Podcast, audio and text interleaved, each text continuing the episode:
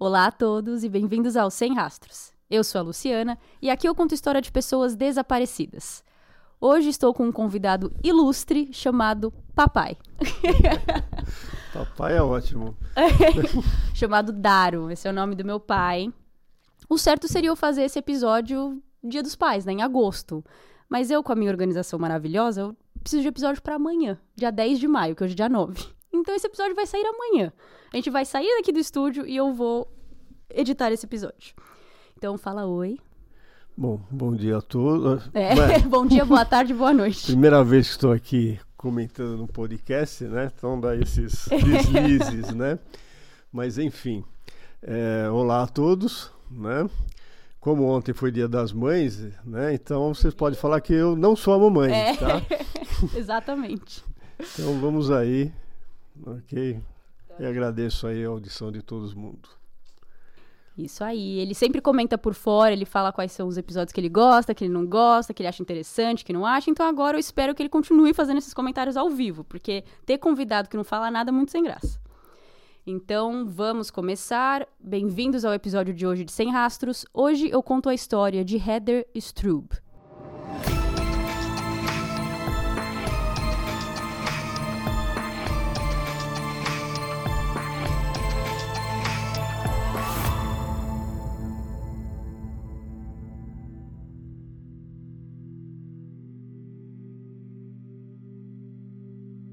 Depois de passar um fim de semana com seu novo namorado Michael, no domingo, 26 de abril de 2009, Heather Strube foi buscar seu filho que tinha passado o fim de semana com o pai e seu ex-marido, Steven Strube. Então ela ainda estava usando o sobrenome dele.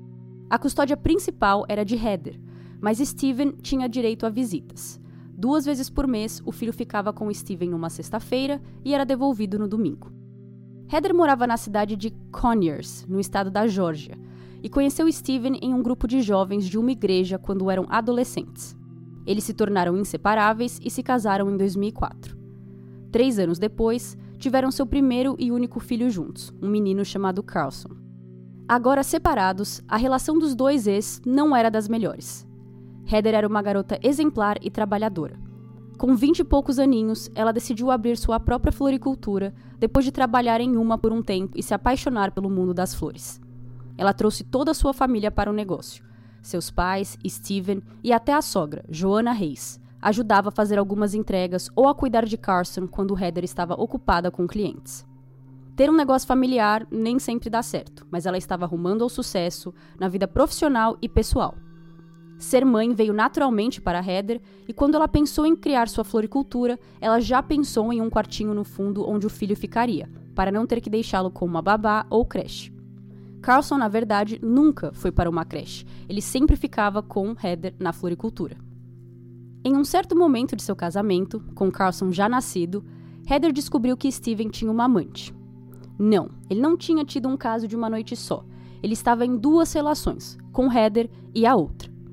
Mesmo com Heather tendo todos os motivos para se divorciar, ela cresceu em um ambiente religioso onde o divórcio não era bem visto e, mais importante, ela gostava de Steven, ela queria salvar seu casamento, mas percebeu que não tinha como lutar sozinha. Heather pediu para Steven fazer terapia de casal, mas Steven decide que quer sim se divorciar, pois queria ficar com a amante. O casal se separou em 2008, mas o processo de divórcio se arrastou porque eles estavam brigando pela custódia de Carlson, que nessa época tinha seis meses. Por mais que Heather não quisesse se divorciar, ela viu aquilo como um recomeço. Ela se casou e teve filhos cedo, mas também se separou cedo. Em 2009, com 25 anos, ela estava trabalhando, cuidando, mimando e amando muito seu filho, de 18 meses agora, e tinha engatado em uma nova relação. Por causa de Carlson, Heather não podia se desvencilhar totalmente de seu ex.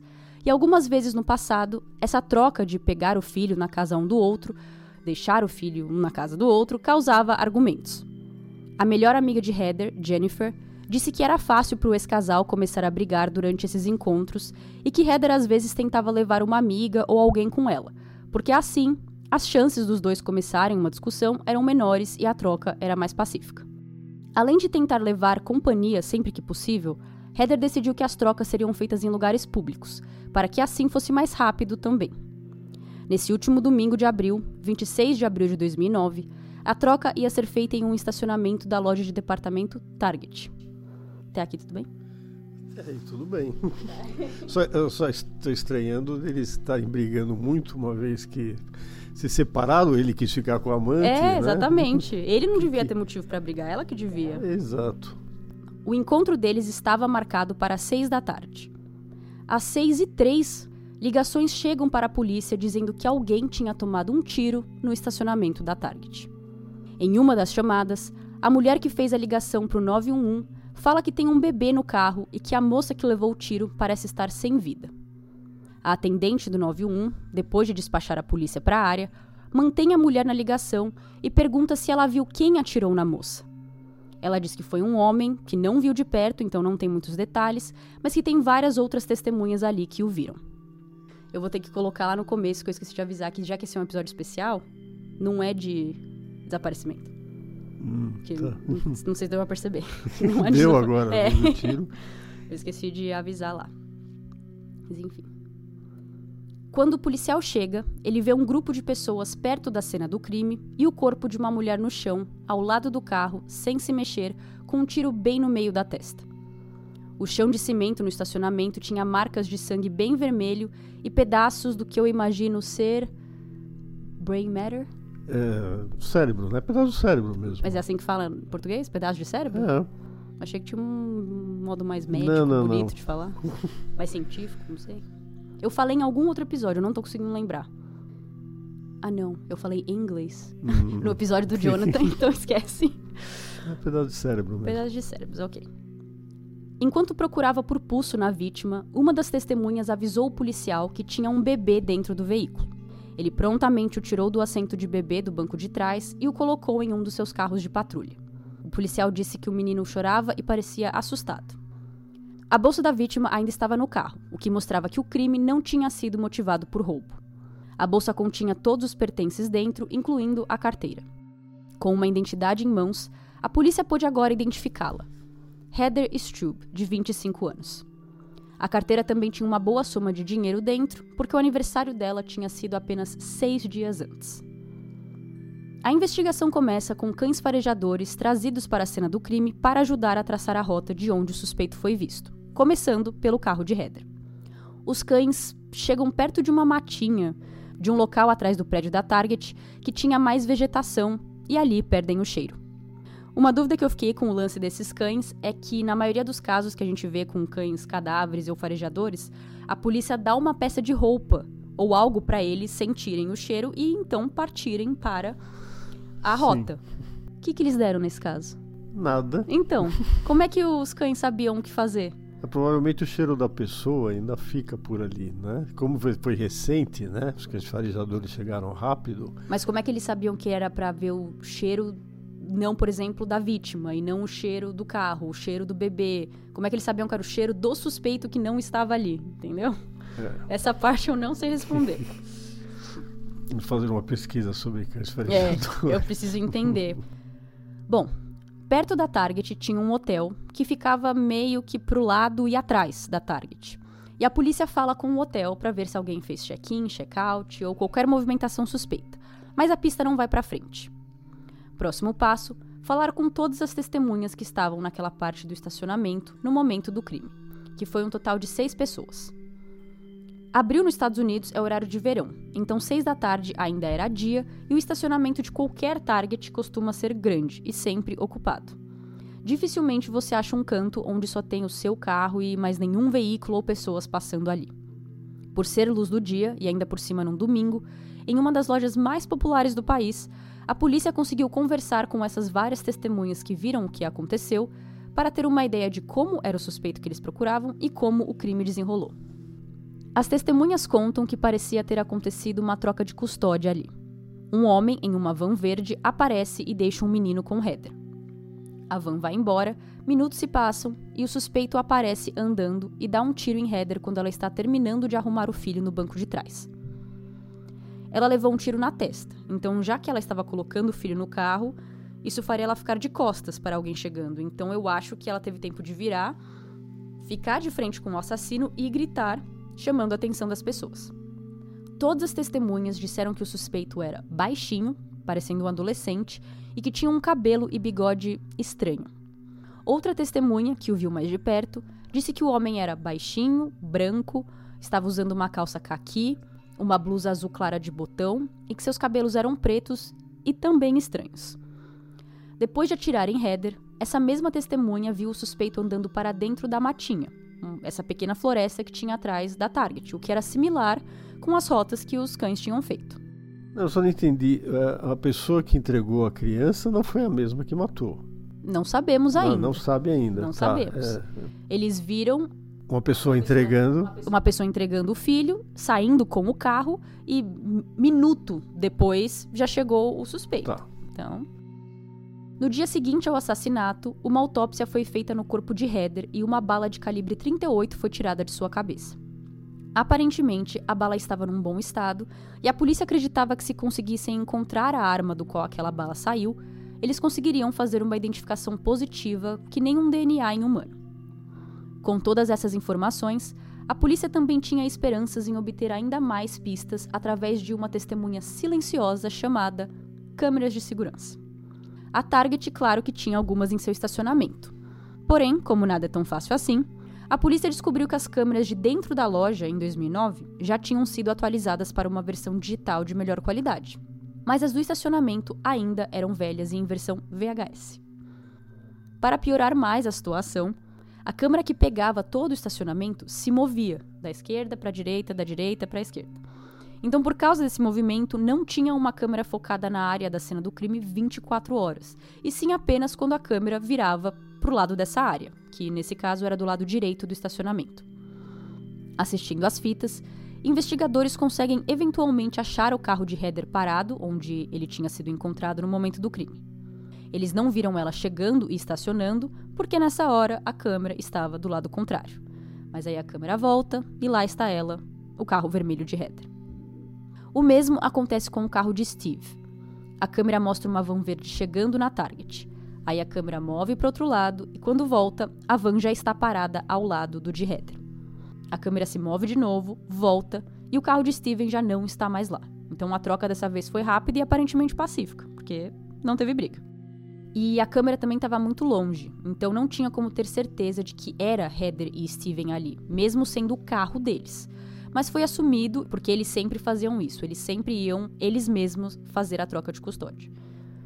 Continuando nesse looping eterno, a câmera se move de novo, volta, move e volta. Nisso, a polícia sabia que o assassinato aconteceria a qualquer momento, pois foi apenas minutos depois que a van de Steven saiu de cena. A câmera volta para o lado direito, onde o carro de Heather estava estacionado, e é possível ver um homem de cabelo preto e blusa branca andando em direção ao carro vermelho de Heather. E antes de ver qualquer outra coisa, a câmera se move outra vez. Nenhuma outra câmera estava apontada para onde Heather estava, então não se tinha nenhum vídeo do crime em si. Mas a Target tinha uma outra câmera que estava direcionada para o lugar onde o suspeito foi visto fugindo. Quando o policial tentou assistir a fita, o vídeo estava corrompido. Ele não é brasileiro, mas também não desistiu e resolveu pegar a cópia da fita de qualquer maneira, pensando em entregar para os técnicos de sua delegacia para tentar arrumá-la. Investigação não é fácil. Não. E quando você acha que tem sorte, não tem. Até aqui, os investigadores não tinham dúvidas que esse tinha sido um crime pessoal. Mas era um crime muito pessoal, pois a pessoa devia saber o dia, hora e local onde a troca de custódia seria realizada. Ao falar com os pais de Heather, eles disseram aos detetives que tinha mais ou menos umas 12 pessoas que sabiam que ela estaria indo na Target aquele dia, naquele horário, fazer a troca. É óbvio que todos acreditavam que o suspeito mais cabível era Steven. Ele sabia dia, hora e local onde a troca seria feita e ele estava lá minutos antes dela morrer. Os policiais vão até a casa dos pais de Steven falar com ele, porque desde o divórcio ele estava morando lá. Ele, o Steven, atende a porta e os policiais dizem: Olá, boa noite. Podemos conversar com Steven Struber, por favor? Aqui os policiais ainda não conheciam ele, então eles não sabiam do rosto dele. Steven vira e fala: Ele não está aqui. E vira de volta para casa. Nesse mesmo momento, o pai dele vem em direção aos policiais perguntando se poderia ajudá-los. Os policiais repetem o pedido e o pai fala: Então, era aquele ali. Aquele ali era o, Ô, pai, suas caras estão ótimas, mas você precisa falar alguma coisa. Não, isso aqui não é vídeo. a- a- até agora, né? Não é que assim, esperando um pouco desenrolar pra gente ter algum comentário mais sólido pra fazer. Porque assim, até agora eu t- tinha tirado o Steve de, Uhum. de suspeito, porque é, ele não ia entregar a criança e três minutos depois voltar e fazer o assassinato da, da ex-esposa dele, assim, naquele local, né? Ou ele estaria muito transtornado e já mataria ela logo que ele- Uhum. se ela chegasse, ou ia fazer isso num outro local, numa outra hora, para ele estar suspeito. Agora, essa atitude deles, É. dos policiais, embrulha, Sim. embrulha tudo. E essa atitude também deixou os policiais muito Sem suspeitos. dúvida. Muito. Então, mesmo com o ex-marido sendo sempre o suspeito óbvio de um crime como esse, até aqui a polícia não realmente acreditava que Steven era o culpado, como você falou, porque ele tinha acabado de sair dirigindo a van quando Heather foi assassinada. E eles não acreditavam que daria tempo para ele voltar, matá-la e ir embora tão facilmente assim. Principalmente porque a van não é mais vista depois que ele sai ali da câmera. Então, onde que ele teria parado tão rápido pra sair correndo, voltar, matar ela, voltar pro, pra van e ir embora? Teria que parar dentro do próprio estacionamento, né? Visto que o estacionamento era grande. inclusive. Exato, mas Então, teria sido pego Sim, pela câmera. exatamente. Então, enfim. Mas depois que isso aconteceu na porta da casa dos pais, a polícia ficou total com uma sensação de que ele poderia sim estar envolvido de alguma maneira. Passou esse momento, a polícia entra, eles sentam-se com Steven e contam que sua ex-esposa tinha sido assassinada. De acordo com os detetives, Steven começou a chorar e perguntou se o filho dele estava bem. Sua reação de surpresa e tristeza foi vista como genuína pelos investigadores presentes. Foi perguntado a ele o que ele tinha feito aquele dia e Steven contou que passou a maior parte do tempo na casa de sua mãe, junto com sua mãe, sua nova namorada e o filho. A mãe dele foi embora umas seis da tarde para ver os pais dela, avós de Steven, e ele também saiu quase no mesmo horário para encontrar com Heather na Target. Depois que saiu da Target, ele voltou a se encontrar com sua namorada em um lava rápido e a polícia pôde verificar esse álibi pelas histórias da namorada, que depois eles falam com ela, e por recibos. Então, a polícia saiu da casa de Steven sem acreditar de que ele era culpado pelo crime. Ele era muito mais alto do que os suspeitos que as testemunhas viram e ele foi visto saindo dirigindo sua van. O comportamento muito suspeito também de quando ele abriu a porta foi explicado. Steven tinha cometido um roubo no passado, e nessa época do assassinato de Heather, ele estava em liberdade condicional. Nenhuma fonte explica se ele burlou as regras da condicional e por isso que ele estava com medo dos policiais, ou se era apenas um medo generalizado da polícia por ter liberdade condicional. Mas então estava explicado o porquê que ele se comportou desse jeito quando ele atendeu a porta e fingiu não ser ele. Passando do Steven, o segundo homem da vida de Heather foi entrevistado, que era o seu atual namorado, Michael. Quando contaram que sua namorada tinha sido assassinada, ele começou a chorar muito, ficou muito mal, o que a polícia viu como um sentimento verdadeiro, assim como Steven. Michael disse que naquele domingo ele passou o dia inteiro no trabalho e o álibi pôde ser verificado pelo seu gerente. Enquanto isso, sem grandes novidades com os homens da vida de Heather, nas salinhas da delegacia, os técnicos muito profissionais e experientes da polícia conseguem consertar o VHS corrompido e a filmagem agora estava pronta para ser vista. Nesse vídeo, a câmera não se mexia e era bem na entrada do estacionamento. Aqui foi possível ver o suspeito um pouco melhor, pois ele estava mais perto da câmera. Nas filmagens, é possível ver o suspeito chegando e saindo na mesma direção, o que quer dizer que ele tinha um carro ou um modo de fugir naquela direção.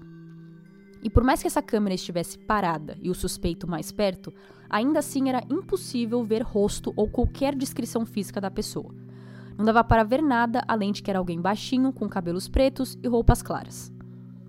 Um retrato falado foi feito com base nas descrições de todas as testemunhas e vídeo. O retrato falado era um tanto caricato, de um homem muito magro com o cabelo preto espetado. O desenho foi mostrado para os pais de Heather e eles não o reconheceram.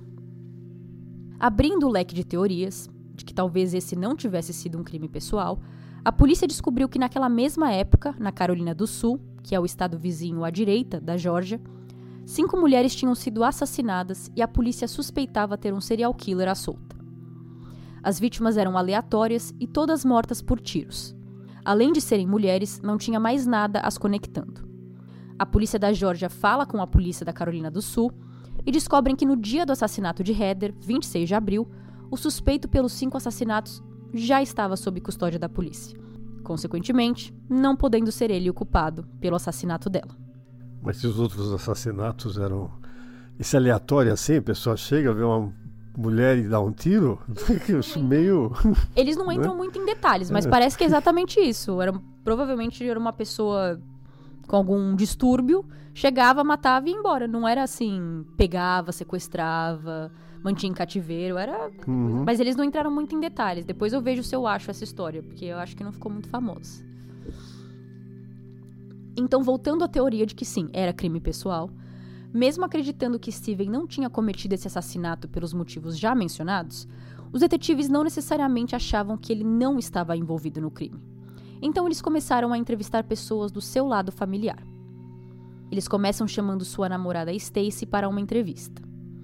Eu não sei se Stacy é a amante pelo qual ele deixou Heather ou se é uma nova namorada que ele conseguiu nesse meio tempo. Porque nisso eles já estavam divorciados entre um a dois anos. Uhum.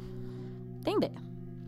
Stacy conta uma história parecida com o que a Steven já havia falado para os policiais. Os dois passaram a tarde na casa da mãe dele, e uns 15 minutos antes dele sair para a Target, a mãe dele também saiu. Quando Steven saiu, Stacy se despediu e foi para a casa da mãe dela. Ela explica que não tem nada a ver com o crime, fornece seu álibi que é verificado e ela não é vista como suspeita. Ela até admitiu que gostava muito do filho de Steven, mas que também gostava dos momentos sem o enteado, apenas dela com o namorado. Lógico. Ao terminar seu interrogatório com Stacy e antes de continuar os interrogatórios com o resto da família de Steven, uma pista chega para os detetives. Um homem, que estava ficando naquele hotel atrás da Target, diz que viu uma reportagem do assassinato na televisão e que um dia antes do crime viu uma caminhonete branca parada no estacionamento do hotel tirando fotos da Target. O hóspede conta que nesse hotel era proibido fumar dentro dos quartos, então ele saiu do quarto e foi fumar no estacionamento. Encostado no seu carro e fumando, ele pôde ver um homem dentro de uma caminhonete tirando fotos da Target. Os olhos dos dois se cruzaram e assim que o homem da caminhonete viu a testemunha observando, ele ligou o carro e foi embora rapidinho. Antes de ser mostrado o retrato falado, a testemunha descreveu o homem como um homem estranho com cabelo estranho. Então todo mundo estava achando essa pessoa estranha com cabelo estranho. Os detetives mostraram um retrato falado que tinham feito e o homem disse que sim, se parecia com quem ele viu. Por mais que a descrição física do suspeito não tivesse sido muito útil, a testemunha foi muito detalhada com o veículo. Era uma caminhonete branca da Ford, modelo F-150, que por acaso aparece em vários episódios aqui. Pois é, caminhonete branca, eu ia falar de novo uma caminhonete branca. É o carro oficial para crimes. Eu acho, eu acho que o serial killer, no caso dos Estados Unidos, é a caminhonete é. Muda os... Não são as pessoas. É, não são as pessoas. Confiante, a testemunha disse que conseguiria reconhecer esse carro caso visse de novo, pois o veículo tinha umas listras pretas nas laterais que, para ele, eram bem distinguíveis. Nisso, os detetives sabiam exatamente onde levar a testemunha para fazer esse reconhecimento porque eles tinham visto esse mesmo modelo e cor de caminhonete na garagem da casa da mãe de Steven, Joana Reis. Eles levam a testemunha na casa de Joana e a caminhonete estava lá, estacionada do lado de fora. Eles perguntam se era o mesmo veículo que o hóspede tinha visto e ele confirma. Por mais que isso parecesse uma grande pista de primeira, sabemos que reconhecimentos de testemunhas por si só não são confiáveis. E dependendo do caso, pode até não ser admissível em julgamentos, mas o que mais pegava para os detetives era de que não tinha ninguém que morasse na casa da Joana que combinasse com a descrição de todas as testemunhas. Steven e seu padrasto eram mais altos que o suspeito descrito por todas as testemunhas. Falta ele ser mandante, né? Sim, existe sempre essa chance. Por isso que eles falaram que eles acham que Steven ainda uhum. poderia estar envolvido no crime. Mas isso era tudo que eles tinham, então a polícia pediu um mandado para procurar dentro da caminhonete e dentro da casa de Joana, padrasto e Steven. Quando eles chegaram munidos do mandado, Joana estava em casa para recebê-los e os detetives aproveitam para fazer algumas perguntas a ela. Joana confirmou a história de seu filho e disse que tinha saído com seu veículo para visitar seus pais no dia do crime. Ela parou em um Wendy's para comprar um sorvete nessa visita aos pais e o recibo dessa compra estava na caminhonete. Vai no carro, Você vai achar o recibo e ele prova que eu não tenho nada a ver com esse crime, porque não é possível eu estar na Target às 6 da tarde e comprar esse sorvete às 7h19 na unidade de Waynes que eu fui. Ela disse isso e deu essa informação de graça para os policiais, que apenas balançaram a cabeça e falaram: Ok, vamos checar. Essa unidade de Waynes ficava a 110 quilômetros de distância da Target. Com a busca pela casa encerrada e nada encontrado, a caminhonete foi levada para os laboratórios forenses da polícia para ser examinada. Ao estilo de um episódio de CSI, a caminhonete foi toda examinada com produtos e técnicas forenses. Uma super usada é a de passar fita durex em várias partes do carro com a intenção de achar digitais ou ver o que gruda no durex. No chão do carro, do lado do motorista, cientistas acharam uma fibra preta, um fio preto de 10 centímetros. A fibra foi colocada em um microscópio e viram que aquela era uma fibra que costumava ser usada para fazer cordas. Contudo, aquela especificamente não tinha sido transformada em corda, porque ela não estava trançada ou curvada da maneira que estaria caso tivesse sido feito parte de uma corda em sua vidinha como fibra. Mas se não corda, então o quê? O que, que você acha? Mínima ideia. Pedaço de fibra assim, não nem ideia. Existia outro uso para uma fibra daquelas. A de uma peru. Oh. Ó, a gente não é bom detetive, papai, porque eu também não pensei nisso. Não, eu não sou bom de peruca, né? Ah. não precisa, né? Além dessa fibra, a polícia não encontra nenhuma peruca ou até mesmo arma do crime na casa ou caminhonete de Joane. No dia 5 de maio, nove dias após o assassinato, a polícia decide trazer Steven para uma entrevista e são diretos com ele. Ó, oh, só um detalhe aí, né? Para instigar. É. A história da peruca, né, pode casar com a história de cabelo estranho, né? Então, assim, uma peruca preparada, preparou uma peruca exatamente para ficar estranho, não parecer. Não parecer ele, é, né? e tentar. Isso é verdade. E todo mundo falando que o cabelo era estranho e o retrato falado é de um cabelo espetado. É. Não são muitas pessoas que usam um cabelo Exato. espetado. Mas bom, a polícia decide trazer Steven para uma entrevista e são diretos com ele. Olha, nós achamos que sua mãe pode estar envolvida nesse crime. O que você acha? Meu pai tá com uma cara de surpresa aqui. Ô, pai, isso aqui não é vídeo, você tem que falar. Se você tá, tá com alguma surpresa. Steven disse: Não, eu acho e espero que não. Minha mãe tem um temperamento forte, mas assassinato, não. Você vê que aquela história dela da, da Walibi 110 quilômetros, assim, é, de bambejada, de graça. é bem. A polícia decide mostrar o vídeo das câmeras de segurança para ele que até então não tinham sido divulgados ao público. Sua reação começa quase que imediatamente com o vídeo. Ah, meu Deus! enquanto balançava a cabeça e falava palavrões. Após o vídeo, a polícia mostra o retrato falado e pergunta se aquele desenho parecia com alguém. Ele diz: Nossa, se você tirar o cabelo e o bigode, meu Deus, é o nariz dela. E ele até diz: Ela não pode ser tão estúpida assim. Será? Então agora temos o filho achando que é a mãe. Que a mãe faria isso para ficar com o neto? É muita estupidez. É, é, ele literalmente diz: ela não pode ser tão estúpida assim. Os investigadores agora tinham um suspeito, ou melhor, uma suspeita principal desse crime, mas ainda não era um fato. Todas as testemunhas disseram ter visto um homem, a polícia precisa de evidências mais claras, então eles perguntam para Steven se ele poderia ligar para sua mãe, falar sobre o caso e que eles gravariam essa conversa. Steven aceitou. Eu vou mostrar o áudio e vou traduzir depois. Hey. I just left the uh, police station. Uh, they showed me the videotape. Yeah? It looks like you. It looks like me? It looks just like you. Walks like you. Why did you do it? I didn't do it.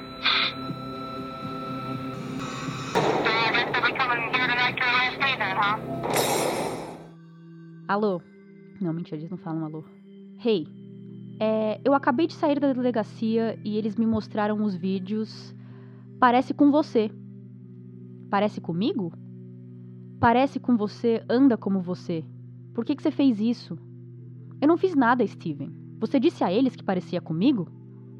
Eu imagino então que eles vão vir aqui em casa hoje me prender, né?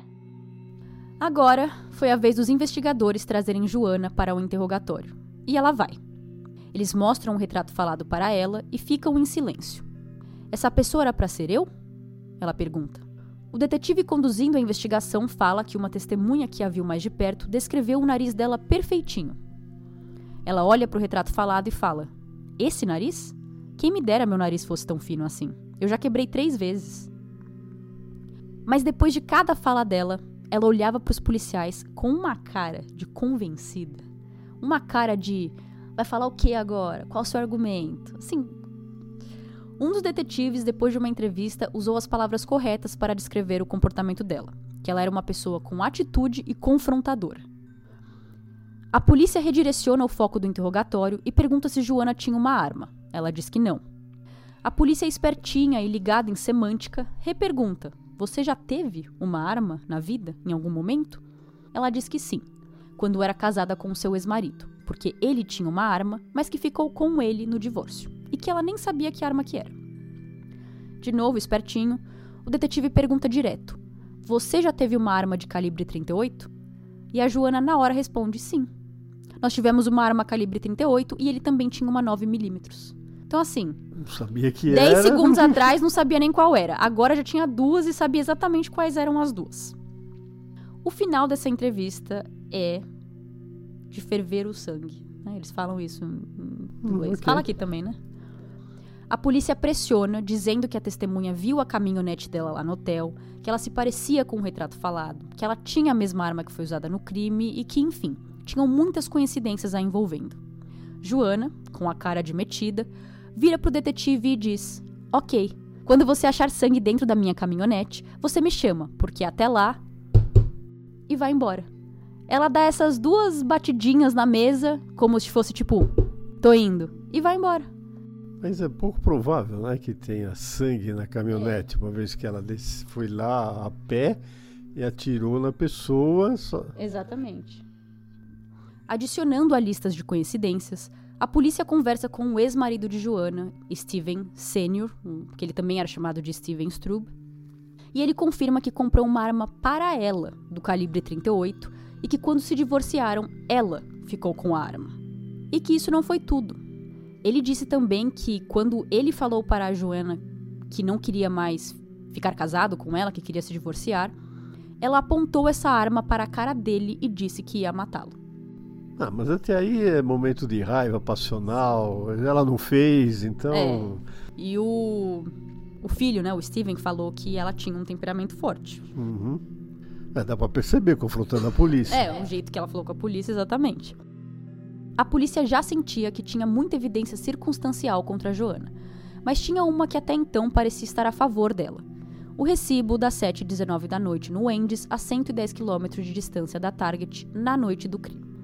Eles queriam testar esse álibi e escolheram o mesmo dia, local e horário para fazer esse teste. Os detetives se encontraram às 6 da tarde num domingo, atrás do estacionamento da Target, e fizeram a viagem até o Wendy's para ver que horas chegariam. Eles chegaram no Wendy's às 7h20 da noite, apenas um minuto depois do recibo de Joana. Então agora eles tinham certeza absoluta de que era possível sair às 6 da tarde no domingo da Target e chegar no restaurante fast food a mais de 100 km de distância no horário do recibo. Mesmo com a entrevista de Steven no dia 5 de maio, apenas nove dias depois do assassinato, praticamente confirmar para os policiais de que a mãe dele tinha sido a culpada do crime, ela só foi presa em 29 de outubro de 2009, depois de seis meses de investigação. Nesse dia, os policiais tentaram entrevistar Joana de novo, para ver se dessa vez ela confessava ou admitia algo, mas ela continua de braços cruzados, dizendo que não tem nada para dizer. A polícia parte para uma técnica mais emocional e coloca em sua frente várias fotos de Heather morta, com fotos que acho que foram tiradas no momento da autópsia. Enquanto isso, o policial diz: Você fez isso com ela, na frente do filho dela, na, frente do seu neto. Você quer que seu neto cresça sabendo que a avó dele era uma assassina fria? Joana disse que não vai olhar para as fotos e não olha, ainda mantendo o seu olhar focado no detetive. De qualquer maneira, Joana estava presa pelo assassinato de sua ex-nora. Ela foi presa no dia 29 de outubro de 2009. Ela se declara inocente na corte, mas as evidências da acusação eram grandes o bastante contra ela. A história contada pela promotoria foi que Joana não gostava da guarda compartilhada que seu filho tinha com a ex-esposa e que ela queria o neto inteiro para ela e sua família. Tirando a mãe de cena, seria o melhor jeito. Então era o que você falou, do neto. É, a avó pra matar assim, sendo que não tem nenhuma. Não tem dinheiro, Ou seja, né, não tem dinheiro, ela não tá atrapalhando o relacionamento Do do, do ex-marido, etc e tal, só pode ser o neto. No dia do crime, ela separou tudo o que precisava, dirigiu até a Target e parou no estacionamento do hotel. Agora vestida com as roupas de homem, peruca e bigode colocado, Joana anda até onde o carro da Heather estava estacionado. Ela, como mãe de Steven, sabia muito bem o dia, horário e local de onde a troca seria feita. Não se sabe se elas chegaram a trocar palavras ou quanto tempo o confronto durou, mas pelas câmeras e as histórias das testemunhas, parece que deu apenas tempo de Heather gritar e Joana já deu um tiro na cabeça dela. Heather cai no chão, morta, e Joana foge andando tranquilamente de volta ao seu carro. Seu julgamento começou no dia 4 de maio de 2011 e no dia 27 de maio o júri voltou depois de três dias debatendo. O júri a considerou culpada de assassinato e ela foi sentenciada à prisão perpétua com a possibilidade de condicional depois de 30 anos. Ela com seu advogado apelam a decisão do juiz e em uma entrevista que ela dá uma semana depois de ser presa, ela chora dizendo que espera que a apelação seja concedida para que a verdade possa vir à tona e as pessoas vejam que ela é inocente. Nessa mesma entrevista, ela diz que a polícia coagiu o Steven a fazer aquela ligação para ela e admitir que era ela naqueles vídeos, porque eles estavam prometendo a ele que ele conseguiria ficar com Carson se fizesse isso. Ela disse que tem outras partes do vídeo de interrogação de Steven que não é visto pelo público, onde é colocado em algemas e ameaçado de ir para a prisão, e que ela acha que se essa parte dos vídeos tivessem sido mostrada em seu julgamento, isso poderia ter mudado a visão do júri em relação a ela e ao trabalho da polícia. Eu não achei nada sobre isso. As partes dos vídeos que a gente tem é realmente só as partes que ele tá vendo o vídeo, a foto do retrato falado. Não tem como saber se é verdade ou mentira o que ela está falando.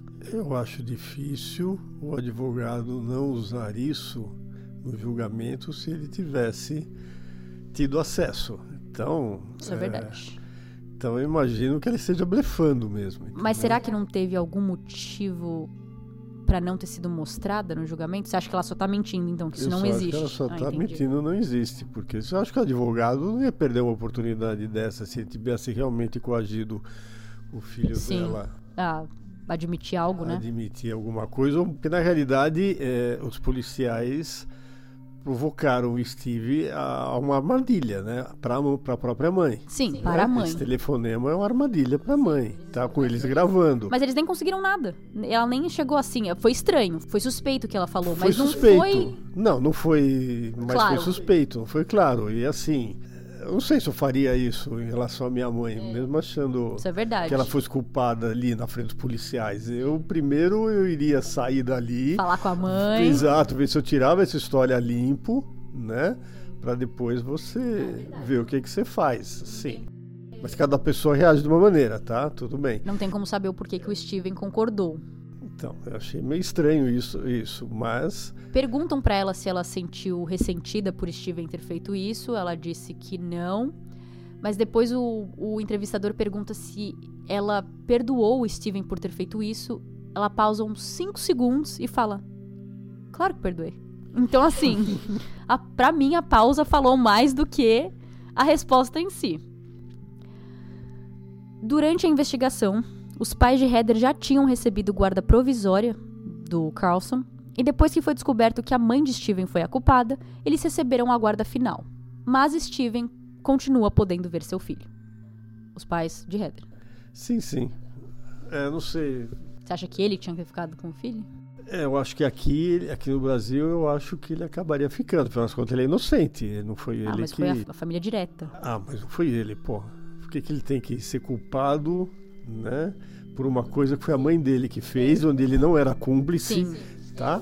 É acreditado que ele realmente não tinha nada a ver. É, então assim, se ele queria ter a guarda como pai, eu acho que aqui no Brasil ele, ele manteria essa guarda, tá? Eu não sei como é nos Estados Unidos, mas eu imagino que seja de caso a caso. Então talvez os pais da Heather Não foi assim uma coisa automática. Tipo, ah, a Heather morreu, vai ficar com os pais. Eu acho que deve ter tido uma batalha ali, talvez um. É, talvez. Porque, primeiro, assim, a guarda provisória, para mim, está correto. Uma vez que o Steve era Suspeito. suspeito, né? Quando você é suspeito da guarda provisória para os pais da Heather, até aí tá ok.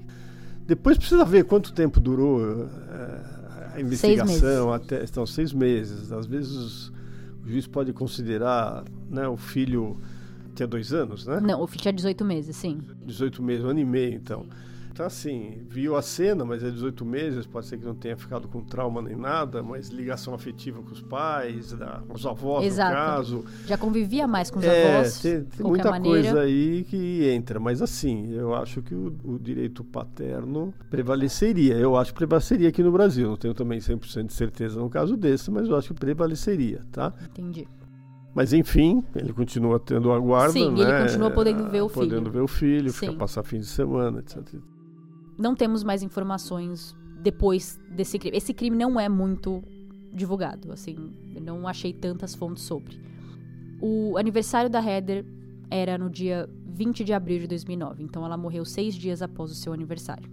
Se ela estivesse viva hoje, ela teria 38 anos de idade em 2022. Seu filho nasceu em 2007, então ele tem 15 anos hoje em dia. A melhor amiga de Heather a descreveu como o tipo de pessoa onde não existia amizade com ela, e sim apenas família. Família biológica ou família por opção, mas que todos que entravam em sua vida eram tratados como família. Assim como muitas pessoas que se vão antes da hora, Heather queria ajudar pessoas. Uma de suas ideias profissionais era ser advogada para minorias. Ela estava estudando em uma faculdade da Geórgia e estava para se graduar. E essa foi a história de Heather Stroop. Sem comentários? É... Não, tem um comentário bom, né? Pego vários episódios aí que a polícia é um desastre na investigação. Essa foi justamente Essa o aqui contrário. foi justamente o contrário. A polícia foi bem, bem efetiva, né? Mas, não sei você, mas essa testemunha do hotel, Foi, Foi tudo. Foi tudo. A testemunha do hotel foi tudo por causa do carro, né? mas É. assim, dele lembrar, dele estar vendo a TV na hora que a reportagem passa, dele achar que aquilo era relevante, ligar pra polícia.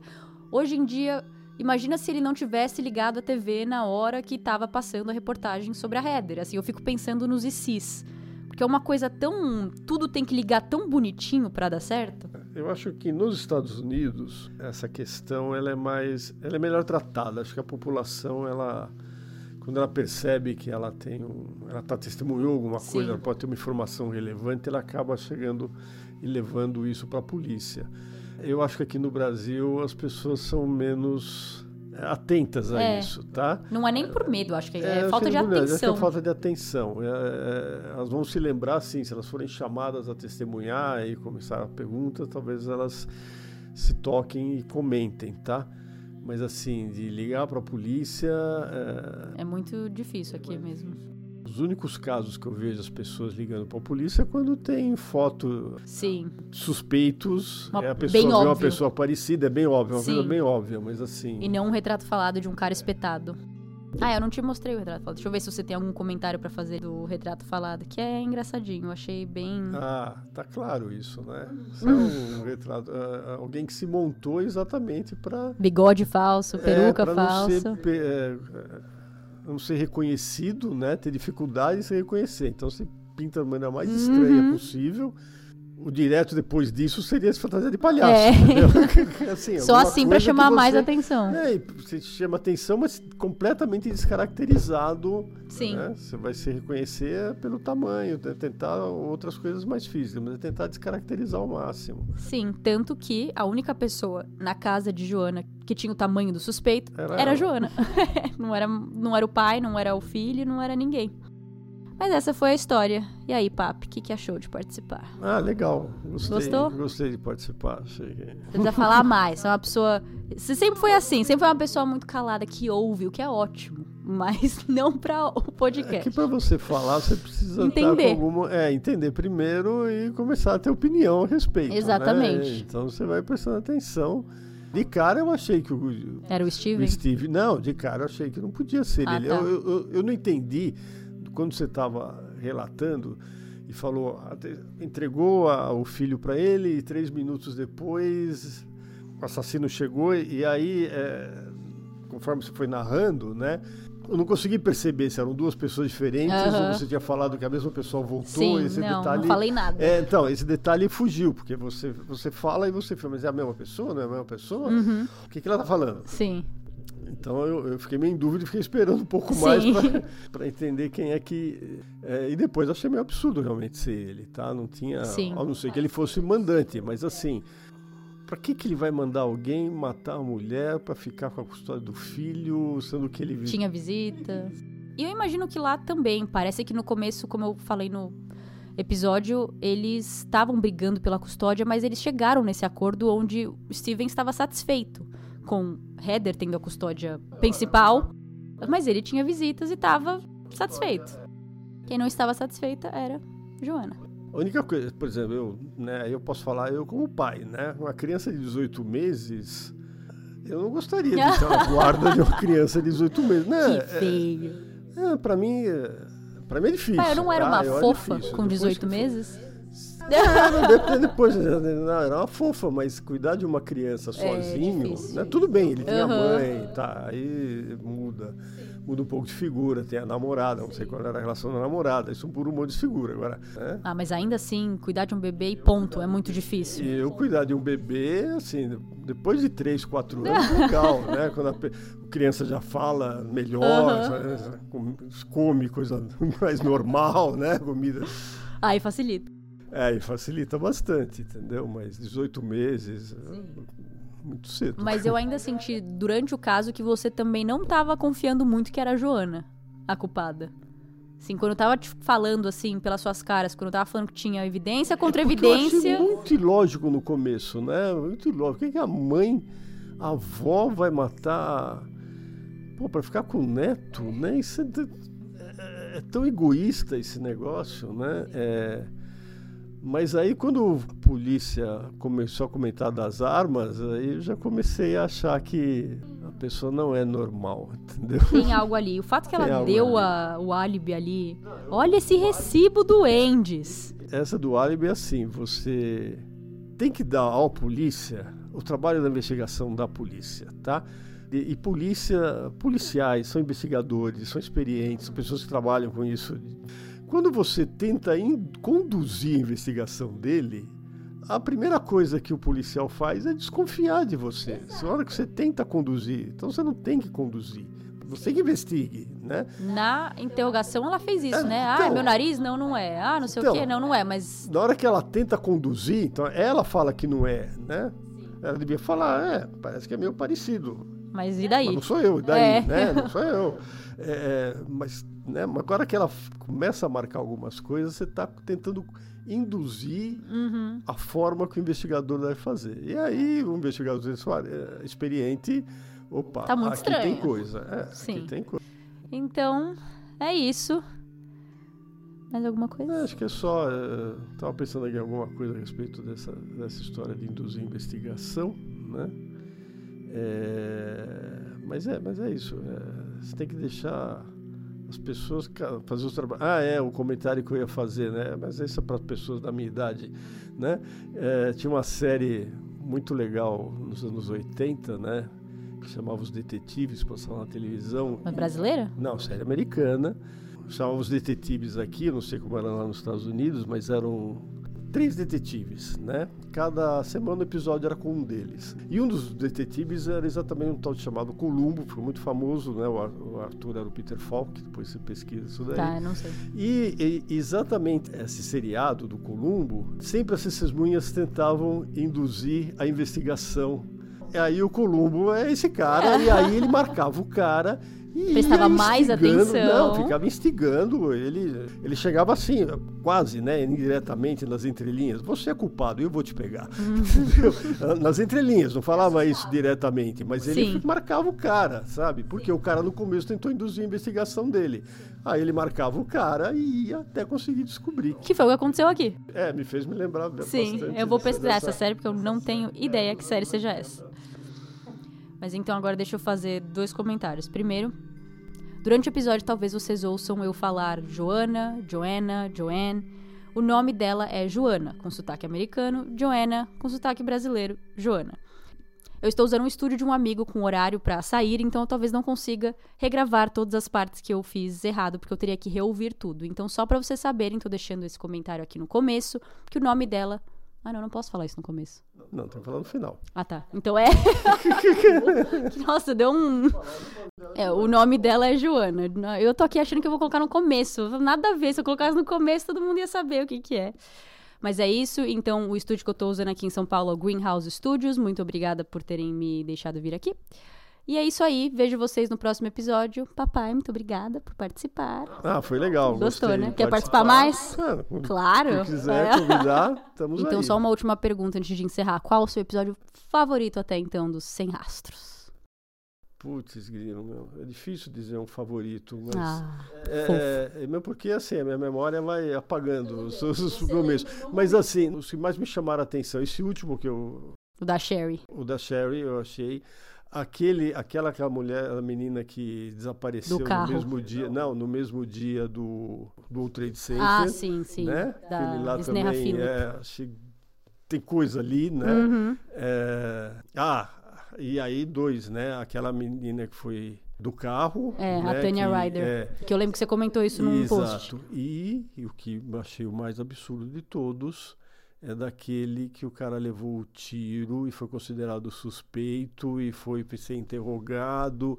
E o, Ah, o Ryan Waller. porra, o cara, o cara dele toda massacrada e nem para levar ele pro cara pro hospital e nada. Ali a polícia. Uhum. Aquilo ali assim, foi assim, loucura. Loucura. E, né, a polícia idiota demais ali. Naquele caso foi. É, são esses os que mais me. Foram- então foram quatro preferidos, não foram um só.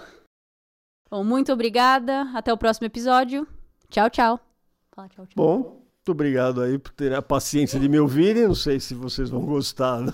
Bom, sim. mas legal, eu gostei, a experiência foi legal e é o que eu sempre falo, boto sempre no meu Instagram lá, ouçam sem rastros. É. Fala tchau, tchau, igual E eu. tchau, tchau. E aí? E até mais. Até uma próxima oportunidade. Tchau.